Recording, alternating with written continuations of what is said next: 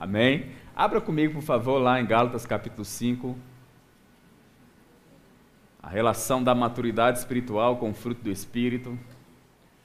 Eu creio que essa mensagem vai abençoar a sua vida, assim como Deus tem abençoado a minha também. Gálatas capítulo 5.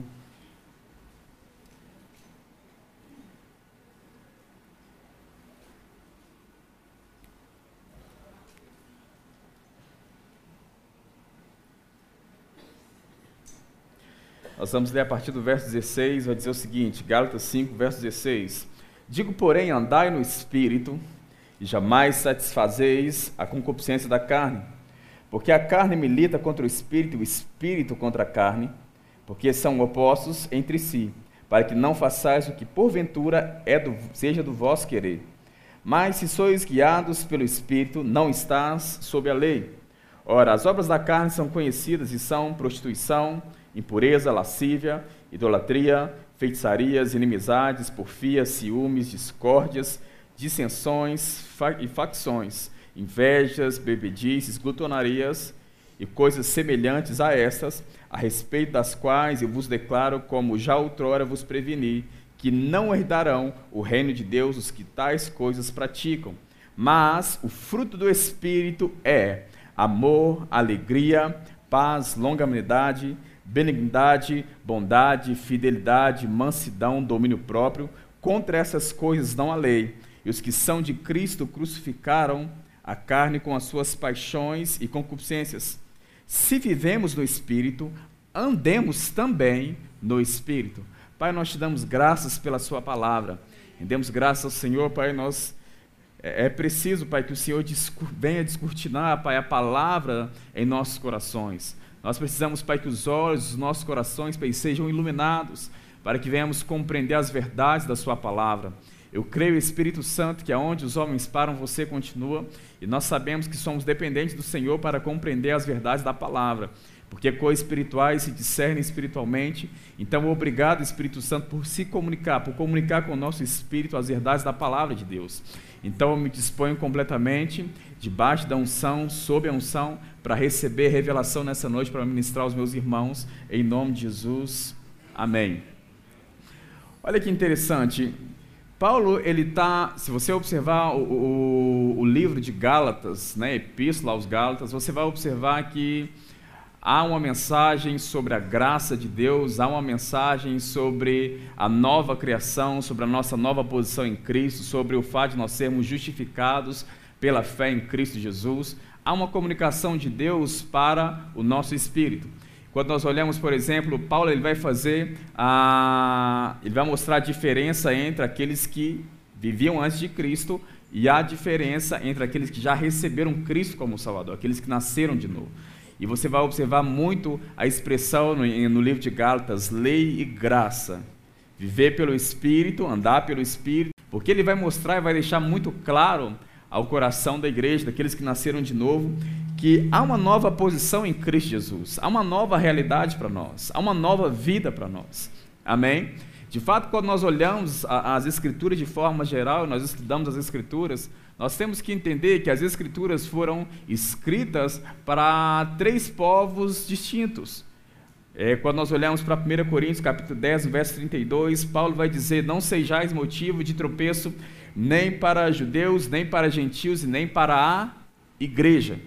Então, a Bíblia está mostrando lá em Coríntios capítulo 10, verso 32, que há três tipos de povos: judeus, gentios e igreja. Amém?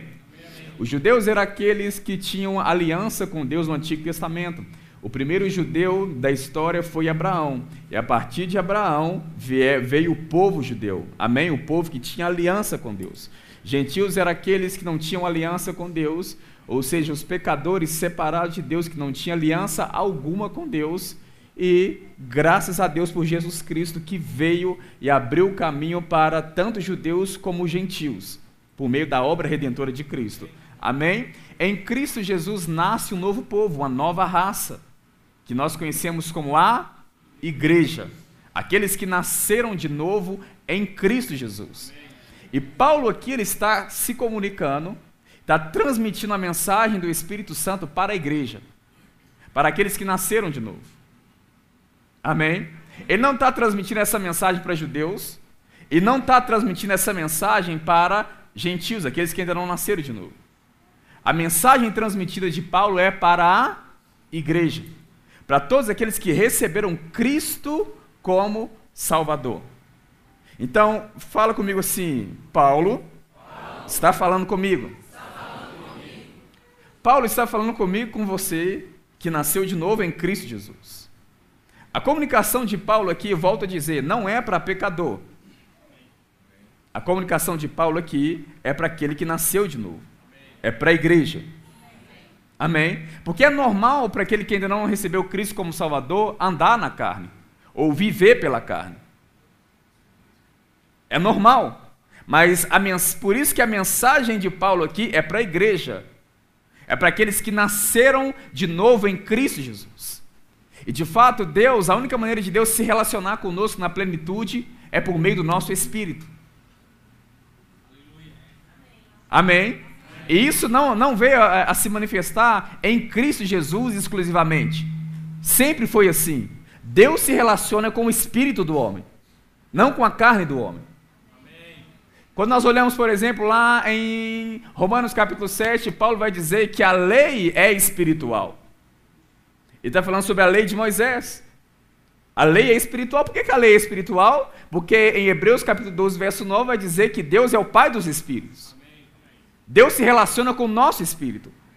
Então Deus ele se relaciona conosco por meio do Espírito. É por isso que Deus disse para Nicodemos, ele falou: Olha, Nicodemos, para você entrar no reino de Deus é preciso nascer de novo.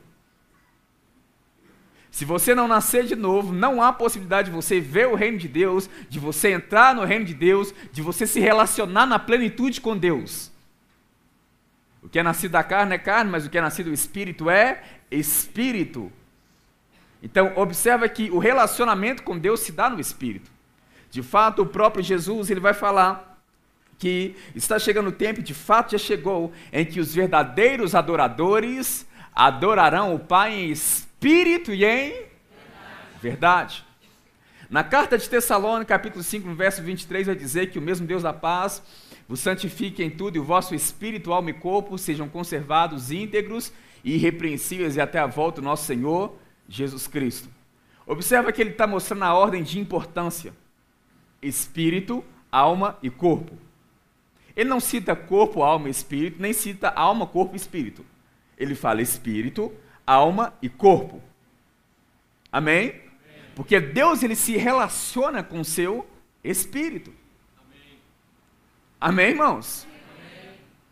Pedro vai chamar de o homem interior do coração. Existe uma ênfase bíblica, principalmente no Novo Testamento, para o nosso coração, para o nosso espírito, para a nossa nova natureza. Existe uma ênfase bíblica nisso. Amém? Deus ele não te vê como você se vê quando você olha no espelho. Porque você não é uma carne. Você é um espírito. Amém? Você é um ser espiritual. Então Deus não te olha como você se vê quando olha no espelho. A única maneira de você se conhecer é por meio do espírito. É na palavra de Deus.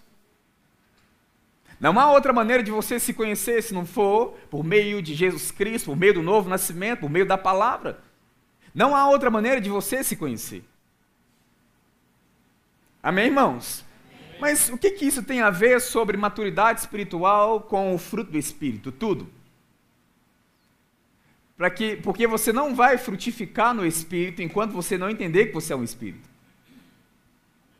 Enquanto você se vê segundo a carne, vai ser normal para você prostituição, impureza, lascívia, idolatria, feitiçaria, inimizade, porfia, ciúmes, iras, discórdias, dissensões, facções, invejas, bebedices, glutonarias e coisas semelhantes a essa. Se você não se vê como ser espiritual, vai ser normal isso para você.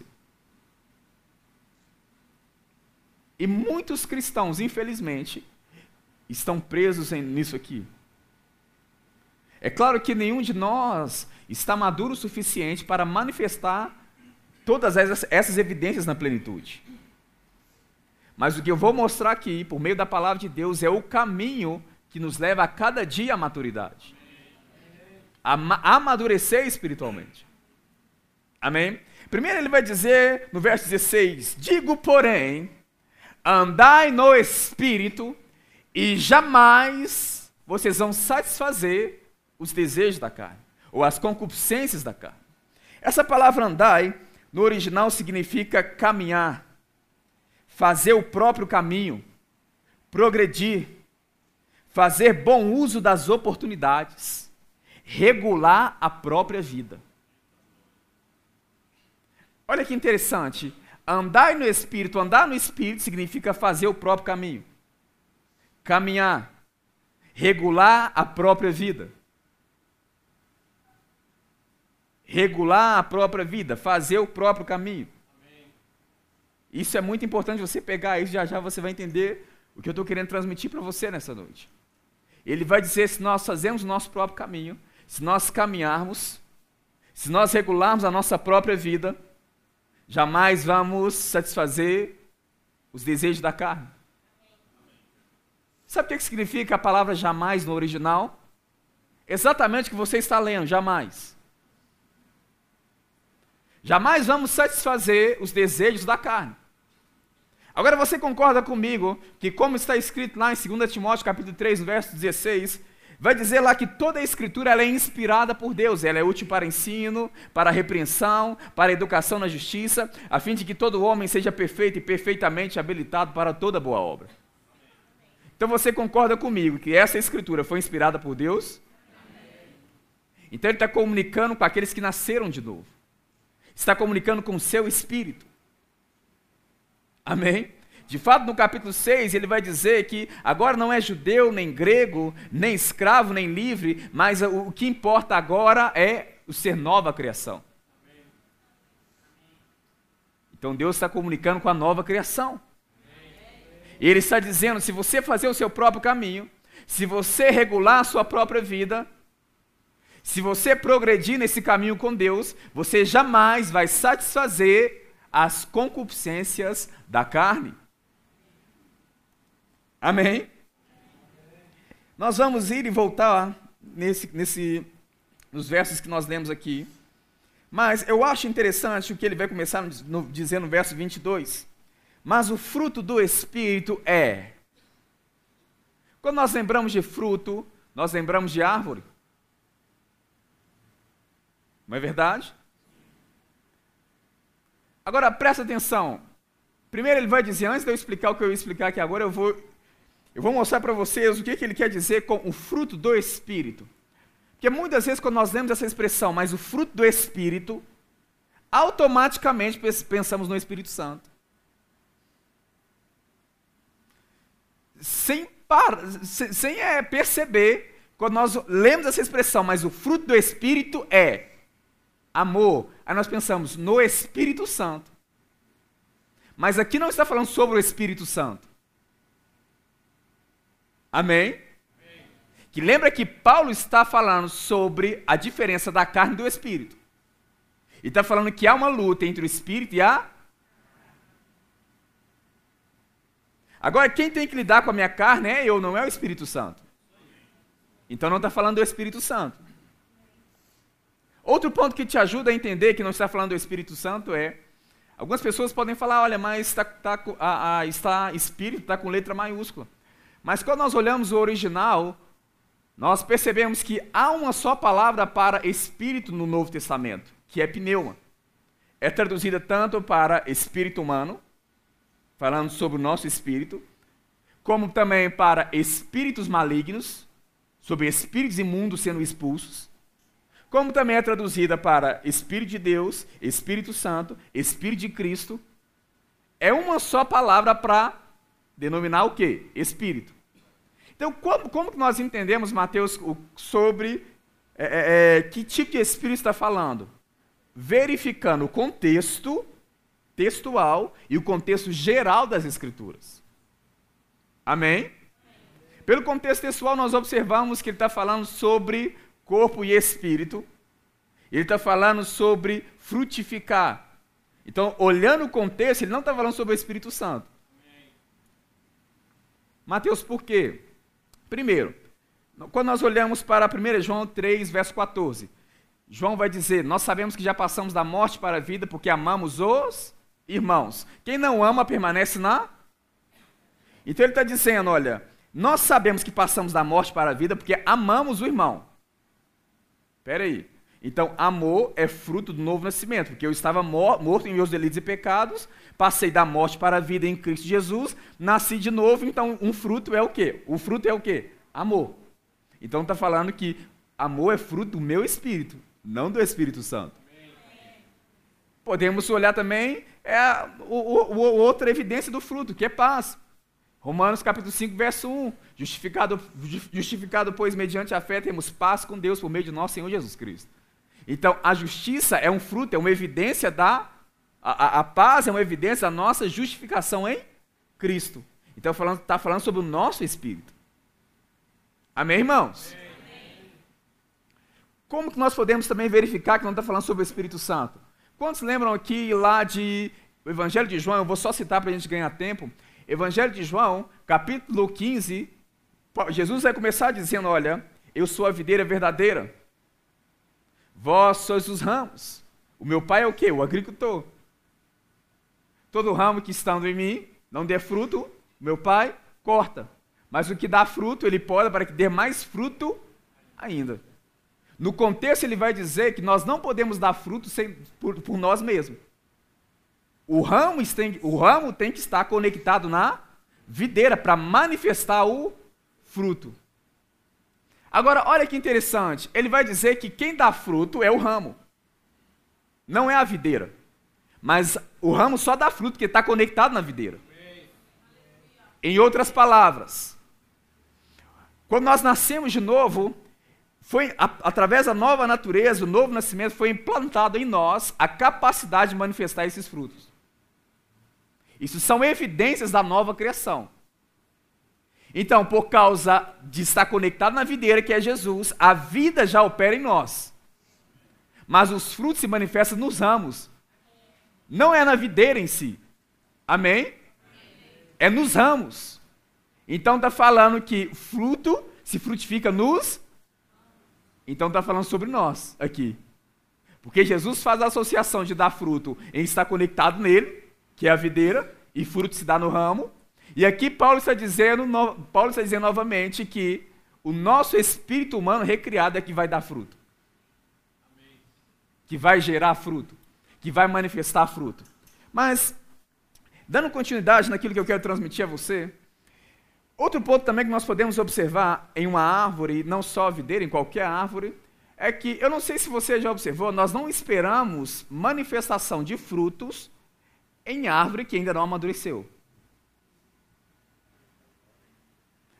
Embora a capacidade para dar fruto já está lá. Eu vou dizer novamente. Nós não esperamos a manifestação de frutos em árvore que ainda não amadureceu.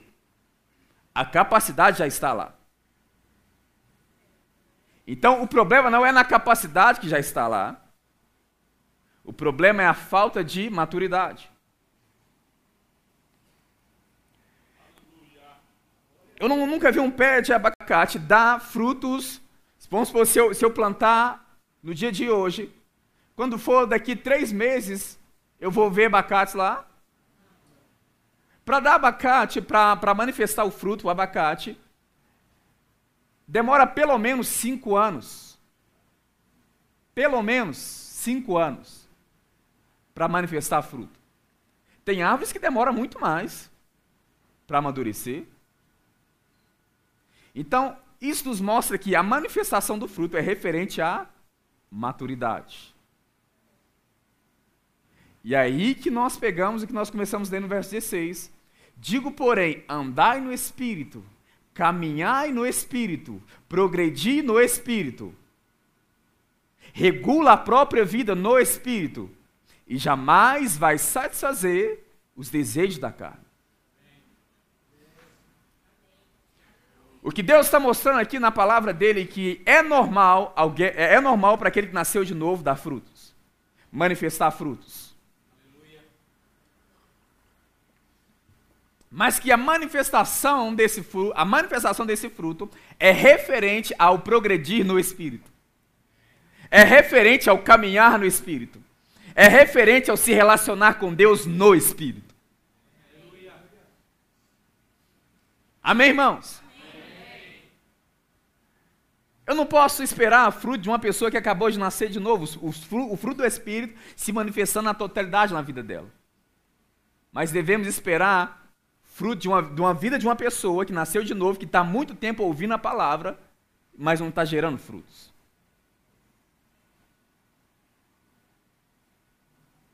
Devemos amadurecer em Deus. Eu já vou dizer algo que eu sempre gosto de dizer. Nós podemos receber bênçãos e unções, mas caráter e maturidade nascem no nosso relacionamento com Ele. Não vem de imposição de mãos.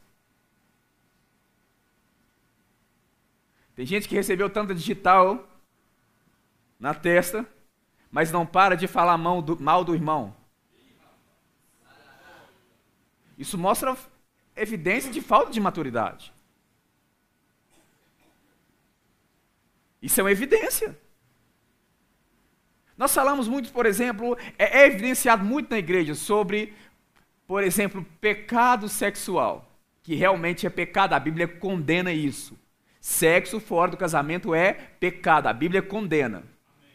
Mas sabe também, sabe que a Bíblia também condena semear contenda entre irmãos, falar mal de pessoas.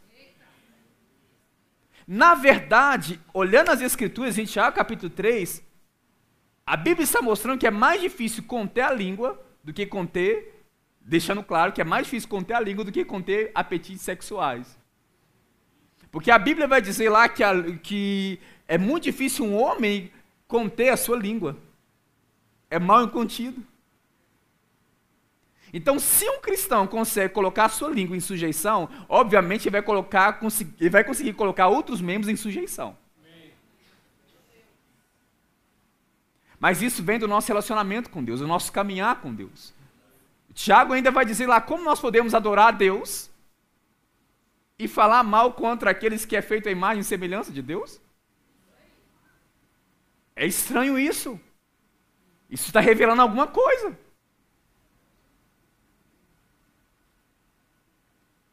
Não é verdade? Isso não está contra o fruto, o fruto do Espírito é amor. O amor não pratica o mal contra o próximo. Alô? Seis coisas o Senhor abomina, a sétima ele odeia. Semear contenda entre os irmãos. Ele odeia isso. Ele odeia isso.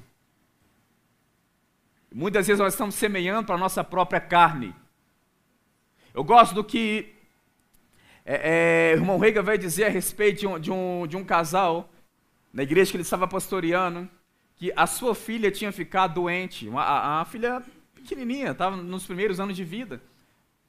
E não conseguiam, é, é, o casal não conseguia re receber ou receber a cura que já tinha sido provida na cruz para aquela criança. E o irmão Rega sempre instruindo, instruindo os pais na palavra, instruindo. Mas quando o irmão Rega foi colocar a mão naquela criança, ela estava no hospital. Ele sentiu uma mão tirando a mão dele. Ele olhou, parou a oração, olhou e viu que não tinha ninguém. Colocou, foi colocar a mão novamente e as pessoas estavam ao redor vendo ele ignorar. Quando ele colocou de novo, alguma mão tirou a mão dele. Ele falou: O que está acontecendo? Ele abriu os seus olhos e foi orar com os olhos abertos. E quando ele foi colocar a mão, ele, ele percebeu algo, uma mão quente tirando a mão dele. Ele falou: Pai, por que você não quer que eu ore por essa criança? Aí o Senhor falou com ele que a correção que tinha que, tinha que, ser, que, tinha que ser feita era nos pais. Que os pais estavam abrindo porta para enfermidade entrar na casa deles. Porque estava falando mal contra o pastor falando mal contra os irmãos e estava semeando para sua própria carne. Romanos 8 vai falar sobre isso. Aquele que caminha para a carne, da carne, vai colher morte. Se caminhar na, na carne, vai morte, vai para a morte, vai morrer. Eu já fui orar por pessoas que, cristãs, nascidas de novo, que quando eu fui orar, imediatamente eu recebi uma palavra de conhecimento, que era falta de perdão. Então, não precisa nem de orar, porque a fé atua pelo amor. Tem que ser corrigido essa raiz de amargura. Porque dissensões, facções, todas essas coisas não, não fazem parte disso, raiz de amargura. E coisas semelhantes a essa. Só que é preciso, é necessário que haja relacionamento com Deus. Mas o fruto do Espírito é amor. Ele vai continuar dizendo, no verso 22, mas o fruto do Espírito é amor, alegria, paz, longanimidade, benignidade, bondade, fidelidade, mansidão, domínio próprio. Contra essas coisas não há lei. Por que contra essas coisas não há lei? Porque isso é a própria lei. É a lei do amor em operação. Por isso que contra essas coisas não há lei. Porque é a própria manifestação da lei. Amém? Você tem que se ver como um ser espiritual, não como um ser carnal. Você tem que se ver como Deus te vê. Muitos falatórios, burburinhos têm que parar a respeito de crente. Já ouviu uma expressão de, de pessoas que não nasceram de novo? falando assim: olha, crente não bebe, não, mas come. Já ouviu falar sobre isso? Come, mas como bichinho que come, viu? Meu irmão, isso tem que parar. Porque é interessante, ó, a gente sai de um extremo e vai para o outro. Ah, eu não vou me embriagar com vinho, eu não vou beber, porque eu tenho que ser cheio do Espírito. Correto? Mas qual que é a diferença entre estar embriagado do espírito e estar em glutonaria? De, de, de estar embriagado com vinho e estar em glutonaria. Qual é a diferença? Nenhuma. Aí eu saio de um lugar e vou descontar em outro. Mateus, eu não consegui me controlar. Isso é, mostra falta de maturidade. Irmão, não precisa bater em mim, a palavra está dizendo, não olha torto para mim, não fica bravo comigo. Eu sei que não é confortável falar essas coisas, mas é o que está no meu coração para ministrar. Amém? Eu investi tempo com Deus, buscando dele, para receber dele, saber o que ele queria que falasse, e não fica bravo comigo. Amém? Mesmo se você ficar bravo, você ainda me deve o amor. Nós não somos devedores a ninguém, exceto o amor. Nós não devemos dever ninguém coisa alguma, exceto o amor. Então você sempre me deve amar. Amém? Amém? Eu também te amo. Mas isso é Bíblia. Nós saímos de um extremo e vamos, vai para o outro. Eu falei com a Isabela há pouco tempo atrás. Amor, você já observou que muitas das pessoas que são doentes, que são doentes, é porque são descontroladas com a sua alimentação? Mateus, vou te pegar hoje. Contando que o Espírito te pega primeiro, meu filho. Pode vir. Eu não estou falando sobre, nossa, ser, o cara tem que ser fisiculturista, tem que ser isso, aquilo. Até porque eu não sou nada disso. Eu não malho, não vou na academia, deveria ir, mas não faço isso. Amém? Mas nós devemos regular pelo menos, pelo menos as coisas pequenas. Se nós não estamos fazendo coisas pequenas, como vamos fazer as grandes?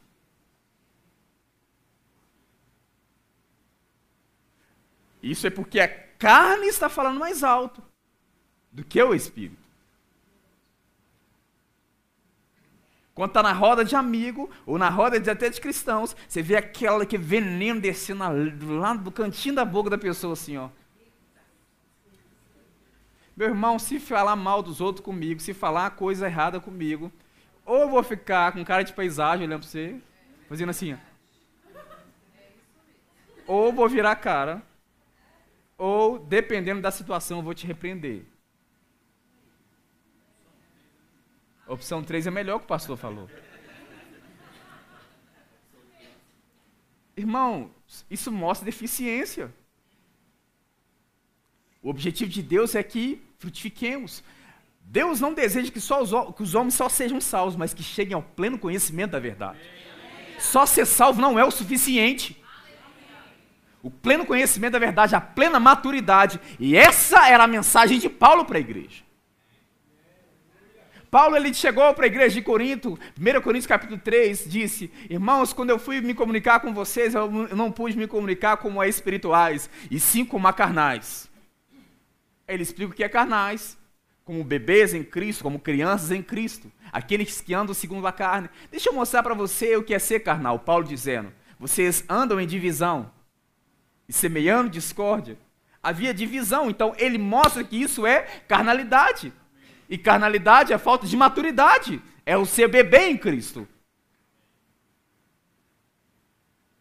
Agora, era uma igreja que tinha os dons em plena operação. Não faltava nenhum dom na igreja. 1 Coríntios capítulo 7 vai falar a respeito disso. Mas entende o seguinte: o que me encanta numa pessoa não é o quanto ela manifesta o poder deDeus, não é quantos milagres acontecem no ministério daquela pessoa. O que, me, o que me encanta em uma pessoa é o tanto que ela se devota a Deus, se dedica a Ele. Agora o que eu estou mostrando para você é o seguinte: Mateus, está muito difícil me ver dessa maneira. Só o fato de você pensar assim já dificulta mais ainda as coisas. Você precisa começar a se ver dessa maneira. E mesmo que você não está conseguindo se ver dessa maneira, eu quero apresentar para você um caminho. E esse caminho se, chama relacionamento com Deus. Relacionamento com Deus. Amém, irmãos? Amém. Relacionamento com Deus. Não se ganha maturidade não se amadurece simplesmente vindo na igreja, sentando na cadeira, ouvindo uma boa mensagem e indo para casa. Não se amadurece dessa maneira. É o primeiro passo, mas não é tudo. As pessoas não entenderam o que é cristianismo, o que é vida com Deus. Muitos não entenderam o que é relacionamento com Deus. Eu volto a dizer o que eu sempre digo também. Muitos aprenderam só o caminho da igreja, mas não aprenderam o caminho da comunhão com Deus. O caminho do relacionamento comigo. Jesus disse: Eu sou o caminho. Mas ele não está falando só sobre o caminho para a salvação, ele está falando sobre o caminho para Deus, para se relacionar com Ele. Porque ele disse em, no capítulo 15 de João: Sem mim vocês nada podem fazer. Vocês não podem frutificar se não tiverem em mim, se não permanecerem em mim, se não relacionar comigo. Isso não pode acontecer. Porque você tem dentro da sua nova natureza amor, alegria, paz, longanimidade. Todos esses frutos já estão aí. Toda essa capacidade já está aí. Mas a manifestação do fruto vai vir por meio do Espírito. Por isso, observe o que ele vai dizer no verso 24: E os que são de Cristo crucificaram a carne, ou anularam a carne, com as suas paixões e concupiscências. Se vivemos no Espírito, andemos também no Espírito. Observa que ele faz, eh, há uma diferença aí. Ele está dizendo, olha, se, se, nós vivemos no Espírito, andemos também no Espírito. Qual a diferença, Mateus, de viver no Espírito e andar no Espírito? Ele está falando: se vivemos no Espírito, se nós já nascemos no Espírito, já temos a vida do Espírito em nós, vamos andar em conformidade com essa vida? Vamos crucificar as concupiscências da carne? Mateus, talvez eu estou praticando algo que não está escrito aí, mas se é semelhante a isso, entra no pacote. E como você vai saber se, está, se, se, se é semelhante ou não? Pelo Espírito. Aleluia. Caminhando com o Espírito. Amém. Relacionamento com Deus. Relacionamento diário com Ele. Eu vou te provar isso. Vai comigo para Salmos 1, por favor. Salmos capítulo 1.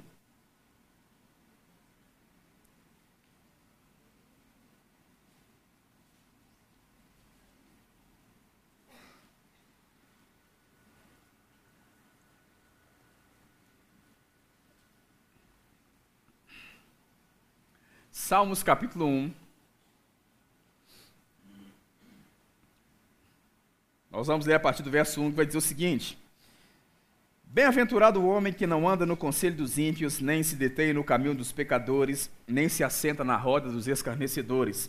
Antes, o seu prazer, preste atenção nessa palavra, nessa, nessa palavra aí. O seu prazer está na lei do Senhor, e nela, ou na sua lei, medita de dia e de noite.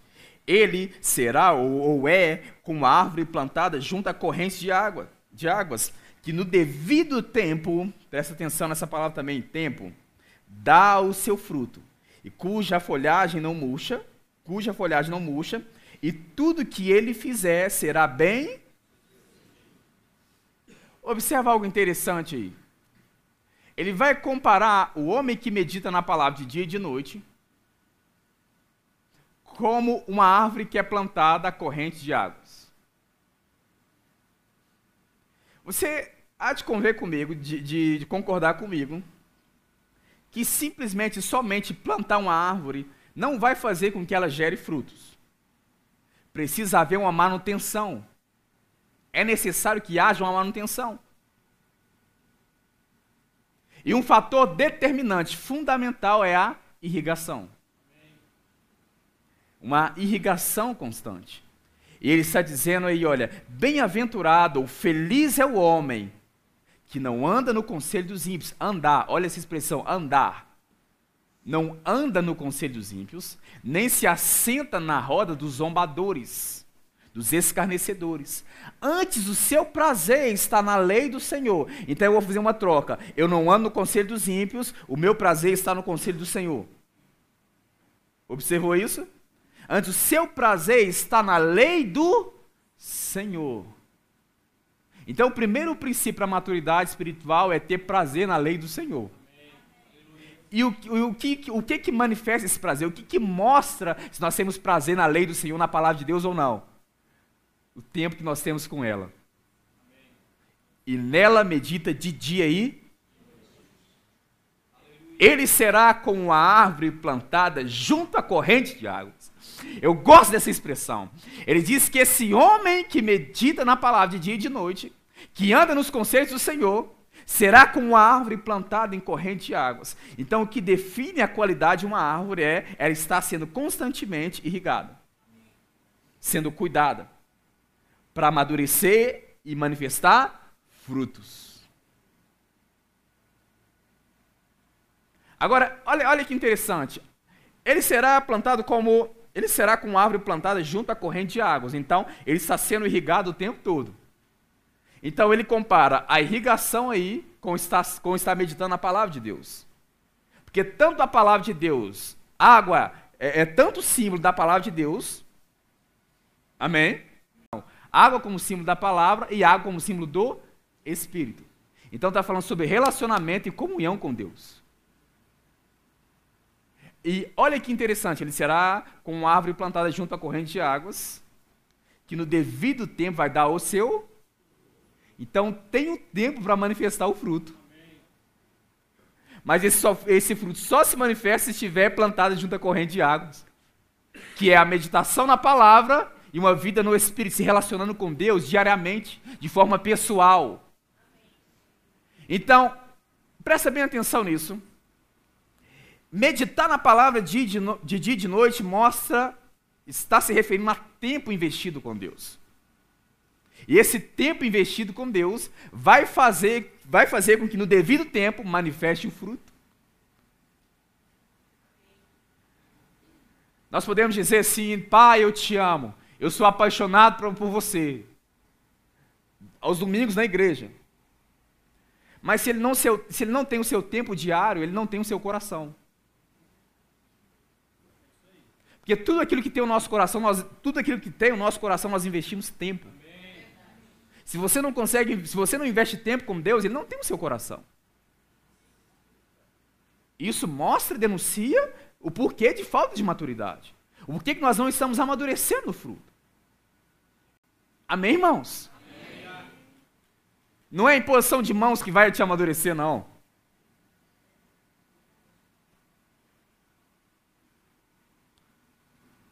Eu gosto do que o irmão Reagan vai dizer a respeito do falar em línguas. Falar em línguas não só vai nos deixar consciente, falar em línguas diariamente, praticar isso todos os dias, investir tempo com Deus, não vai só nos deixar mais consciente da presença de Deus, como vai afetar o nosso gosto pelas coisas naturais. Até mesmo coisas que sejam listas naturalmente falando. Tem coisas que são lícitas, mas que roubam o seu tempo com Deus.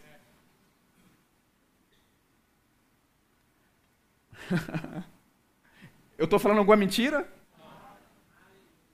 Rouba o nosso tempo com Deus e vai assim, ó. Cinco horas no Netflix e não tem tempo para ler a Bíblia nem orar. Se isso rouba seu tempo ao ponto de você não conseguir se relacionar com Deus, tá errado. Para com isso. Está errado. Igual, é, é, é, é, errado ter riquezas? Não. É errado ter dinheiro? Não. Mas as riquezas terem o nosso coração? É errado. Então essas coisas que são listas é errado? Não. Mas isso ter o nosso coração? É errado. Aí tem gente que, por exemplo, o marido não consegue. Por exemplo, é, presta bem atenção nisso. Ele está orando para ter um carro.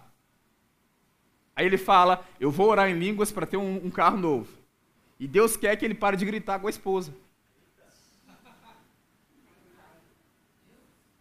Você acha que o carro vai chegar? Porque a lei, a, a, a fé opera pelo amor.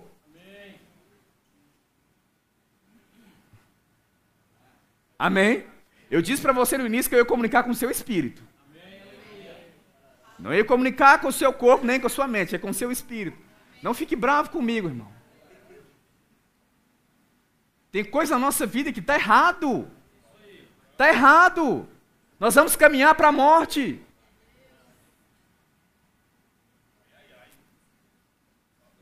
Agora, investir tempo com Deus vai afetar o nosso gosto pelas coisas naturais. Meu irmão, ou a gente cresce, ou cresce. Não, não tem meio termo, não tem meio termo. Não tem meio termo. Nós vamos errar em alguns momentos? Podemos, nós vamos errar. Não é normal para a gente errar, amém? Isso não faz parte da nova natureza. Mas pode acontecer? Pode, porque nós estamos amadurecendo. Isso vai, isso vai acontecer algumas vezes? Vai. Mas o caminho é relacionamento com Deus. O negócio é quando eu estou vendo essas coisas acontecerem e não, e não vou na raiz do problema. Trabalho o dia inteiro. Chego, sento no sofá e fico das seis horas à meia-noite é, vendo televisão. Orou hoje, cara? Não. Leu a Bíblia? Não. Joga pedra em mim, não, gente. Amém? Não joga, não. Mas isso está errado. Deus se comunica com o nosso espírito, Ele quer crescimento. A mensagem de, olha, a mensagem de Deus para a igreja é gerar crescimento. Nós estamos querendo, Deus venha com avivamento, venha com avivamento, venha com avivamento. Mas deixa eu dizer algo para você. Dos céus, quem toma do céu, do terceiro céu, do mais alto céus, quem toma conta é o Senhor. Mas aqui na terra ele não está sob controle total. Ele confiou a terra aos homens. Se fosse por conta de Deus, ele já teria enviado o avivamento em todas as igrejas. Há muito tempo, eles tinha gente recebendo Jesus o tempo todo, ó, salvação, curas, milagres o tempo todo. Então o problema não está em Deus. Deus manda o avivamento, o avivamento começa em você. Em você. Se você não se relacionar com Deus, nunca teremos avivamento. Não vem de uma pessoa específica. Vem da igreja se entregando ao Senhor. Eu não estou falando isso para me gabar, não. Eu estou falando aqui que algo, algo pode ajudar. E Deus conhece meu coração. Ele prova o meu coração. Eu estou com o coração aberto para Ele provar. Mas se você me chamar para algum evento, para alguma coisa que seja a coisa mais linda do mundo, que seja listo, lista, que seja vários eventos, mas que for no momento que eu preciso me relacionar com Deus, eu não vou. Porque eu tenho um compromisso. como qualquer outra, como eu poderia ter compromisso com qualquer outra pessoa. Ou você acha que um compromisso com Deus não é importante? Temos compromisso com tantas outras coisas, com tantas outras pessoas, mas nós não valorizamos o compromisso com Deus. Por exemplo, você atende o celular quando está, estiver numa reunião com o patrão? Mas se, se entrar para o relacionamento com Deus e o WhatsApp chamar.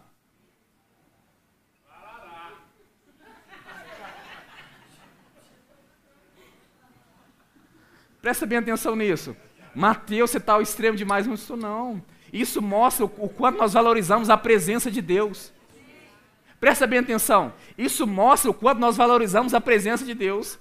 Deus vai ser real para você quando você acreditar que Ele é real para você. O, Deus que vai tocar, o Jesus, o Espírito Santo, seja o que você quiser dizer, que vai tocar outras pessoas, é o, é Espírito Santo, é o Jesus, é o Deus que vai tocar primeiro você.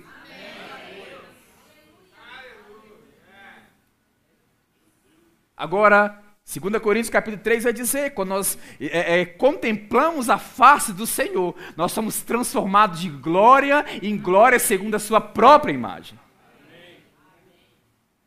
Agora, esses, esses frutos, essas evidências, essa capacidade vem do Senhor em nós. Ele compartilhou conosco através da nova natureza, porque nós somos co-participantes da natureza divina. Amém? Então Deus, então Deus é amor, alegria, Ele é paz, ele é longânimo, ele é tudo isso. Agora, se ainda não está manifesto na plenitude e nós queremos que isso vai se manifestando cada dia mais, a chave está em 2 Coríntios capítulo 3. Contemplando como por espelho a face do Senhor, somos transformados de glória em glória, segundo a sua própria imagem. Isso é tempo investido com Deus. Isso é tempo. Talvez um pintor faça uma obra maravilhosa, e se você passar correndo, você não consegue ver os detalhes daquela obra. Para receber e para entender os detalhes da obra, você vai precisar contemplar. E através desse tempo contemplando, você vai conseguir ver coisas que você não via antes. Tempo com Deus, relacionamento com Deus. O que está roubando? Eu fiz algo comigo mesmo. Eu comecei a colocar limites em coisas para essas coisas não colocarem limite em mim. Então eu coloquei limite em coisas. Em coisas que eu estava investindo muito tempo. Para essas coisas não colocarem limite em mim. Porque eu quero crescer em Deus, no relacionamento com Deus. E sabe o que é que eu quero? Cumprir na plenitude o plano de Deus. Porque muito se fala no apóstolo Paulo. Muito se fala em Jesus no apóstolo Paulo. Mas o apóstolo Paulo é aquele que declarou: dou graças a Deus que eu falo mais em línguas do que todos vós.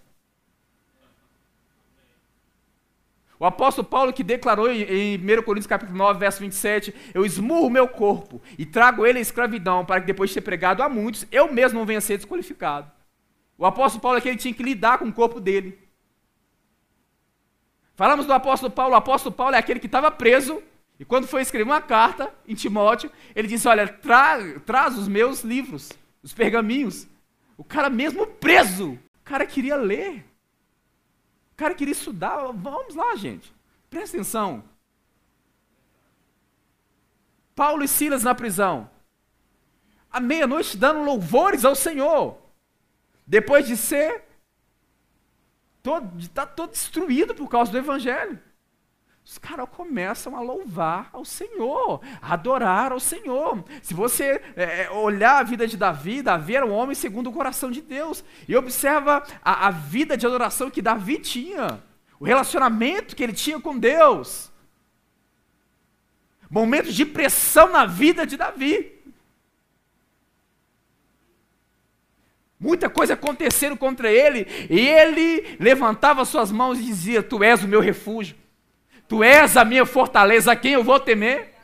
Espera no Senhor, ó minha alma. Tempo com Deus. Relacionamento com Ele. Vamos ler o último texto.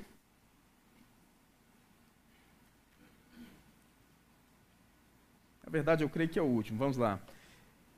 É o último texto no capítulo 5 de Gálatas vai ser o último mês que eu vou citar o outro.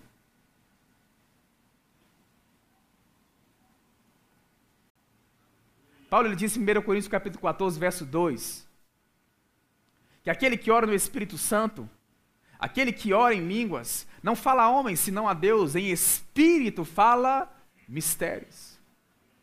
O que profetiza vai edificar a igreja, mas o que fala em outras línguas edifica-se a si mesmo. A palavra edificar no original, eu já falei sobre isso aqui. A palavra edificar significa promover crescimento em sabedoria cristã. Você concorda comigo que, que quando nós nascemos de novo, nós não somos plenos espiritualmente falando? Nós não, não estamos plenamente maduros?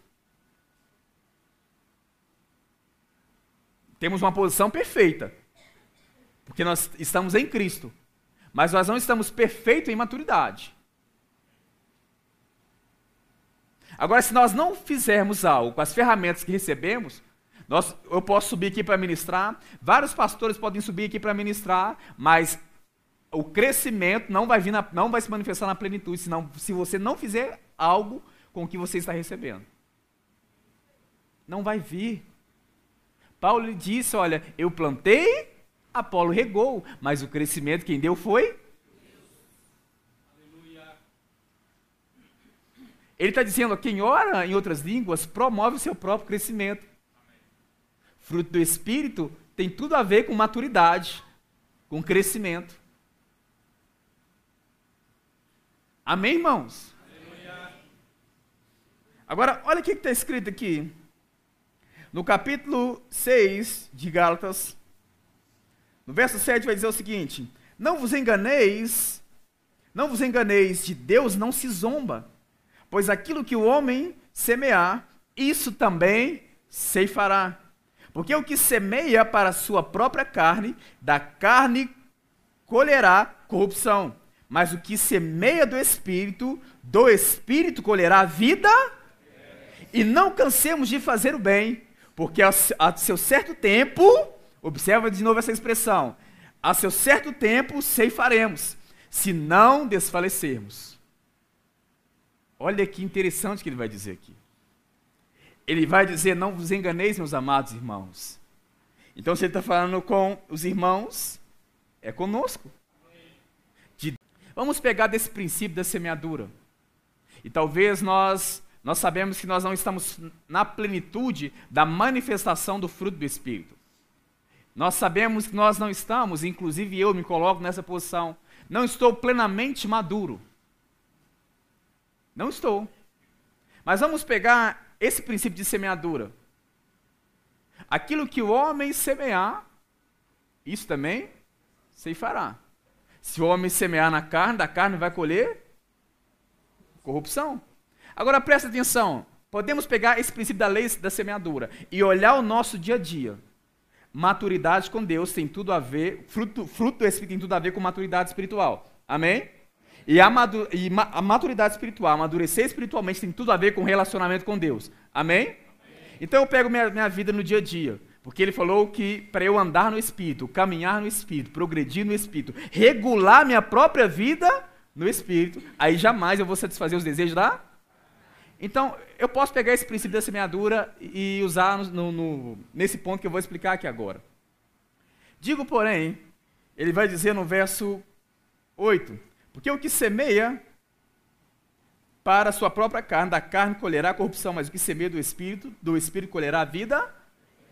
Então eu posso pegar no dia a dia e simplesmente me envolver com as coisas da carne, semeando na carne semeando meu tempo na carne. Semeando tem coisas, muitas coisas que sejam listas, todos os dias.